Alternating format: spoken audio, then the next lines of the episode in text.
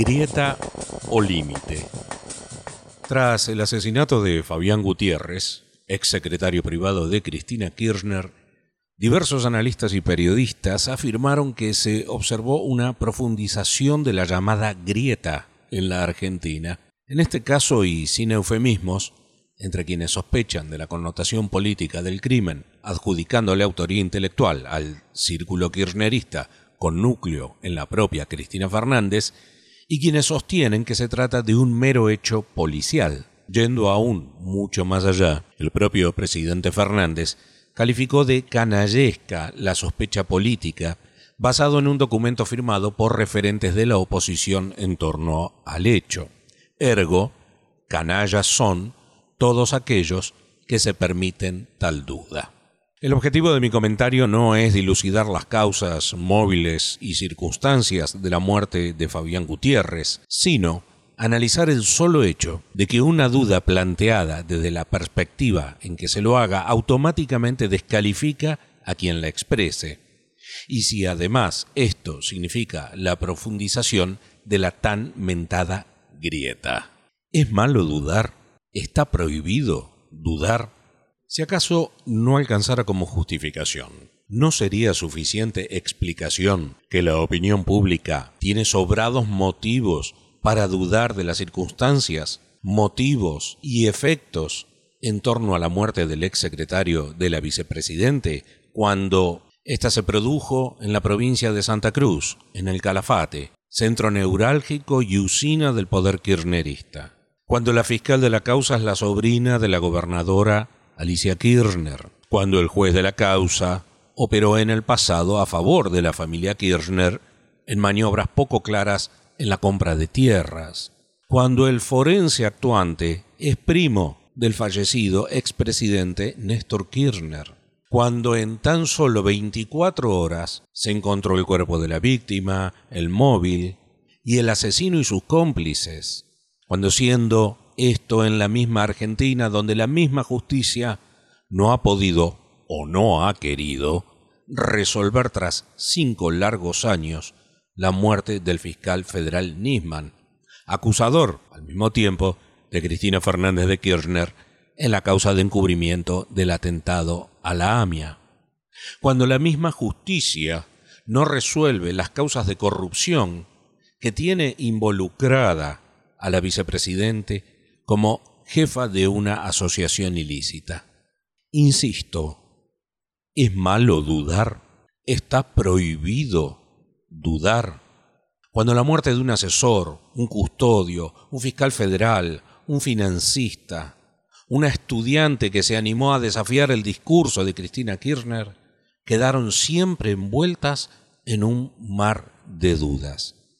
Si hasta en el mismo Calafate, en la misma Santa Cruz, murió un expresidente, del cual también siempre quedaron dudas. ¿Es malo dudar? ¿Está prohibido dudar? ¿Uno se convierte en un canalla por dudar? Curioso, ¿no? Que quien tilda de canalla no es más que aquel que sin esperar el resultado de una investigación, que debiera ser seria e imparcial, diera sus conclusiones definitivas, dando por sentado su propia verdad como absoluta. Pregunto, para quienes afirman que esto profundiza la grieta, ¿cómo se podría cerrar la misma? ¿Castigando la duda mediante la imposición de un relato único? Siempre creí que la sabiduría, el conocimiento y el aprendizaje están en las preguntas, no en las respuestas. Para quienes sostienen que la grieta es el gran problema a resolver en la Argentina, o acaso el primero para luego poder resolver otros, les tengo una noticia. La grieta no es un invento argentino. La historia de la humanidad está plagada de grietas que dieron incluso inicio o fin a naciones enteras. Incluso hubo uno en forma de muro que atravesó Europa. ¿Cómo se supone que se puede cerrar la grieta o saltar a uno u otro lado de la misma, con el simple eufemismo de la aceptación de lo otro. ¿Esto qué sería, por ejemplo?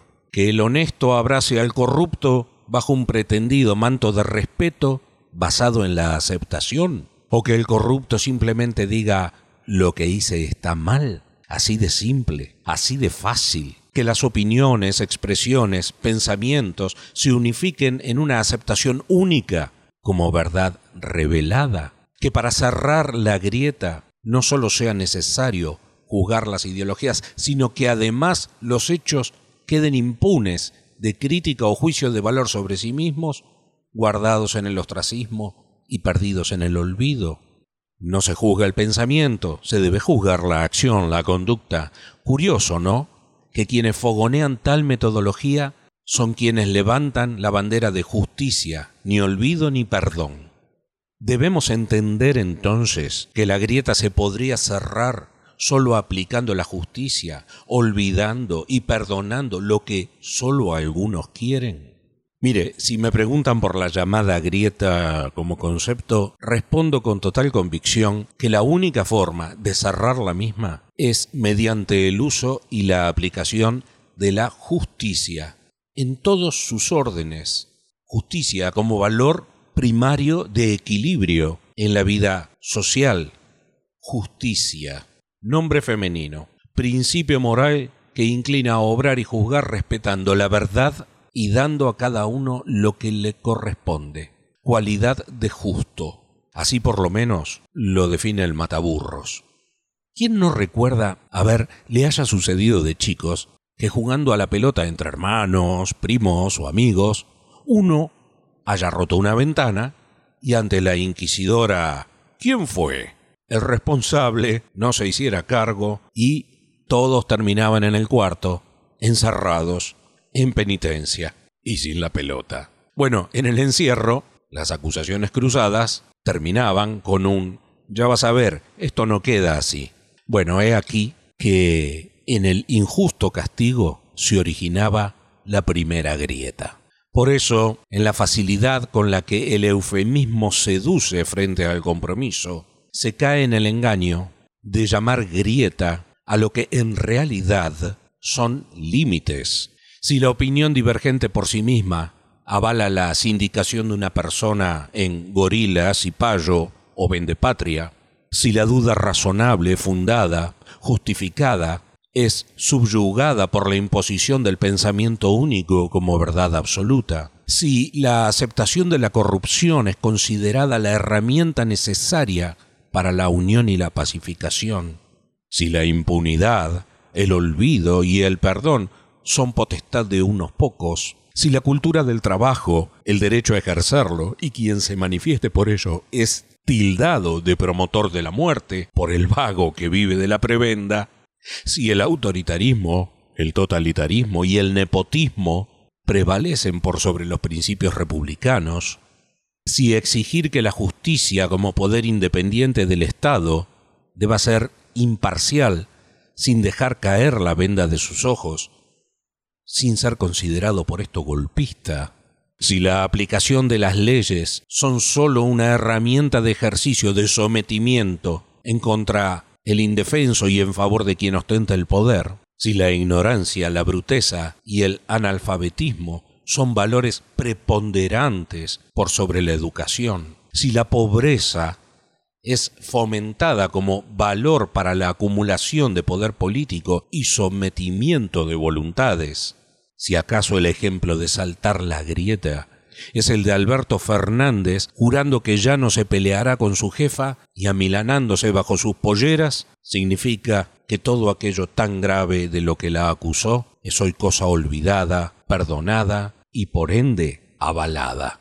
Si todo esto no constituye un límite el cual no estamos dispuestos a traspasar y se lo considera como la grieta, pues bienvenida sea esa grieta, porque ya sé de qué lado estoy parado. Este podcast también lo podés seguir en Breaker, Google Podcast, Radio Public Spotify. Me interesa tu opinión, comentarios o sugerencias.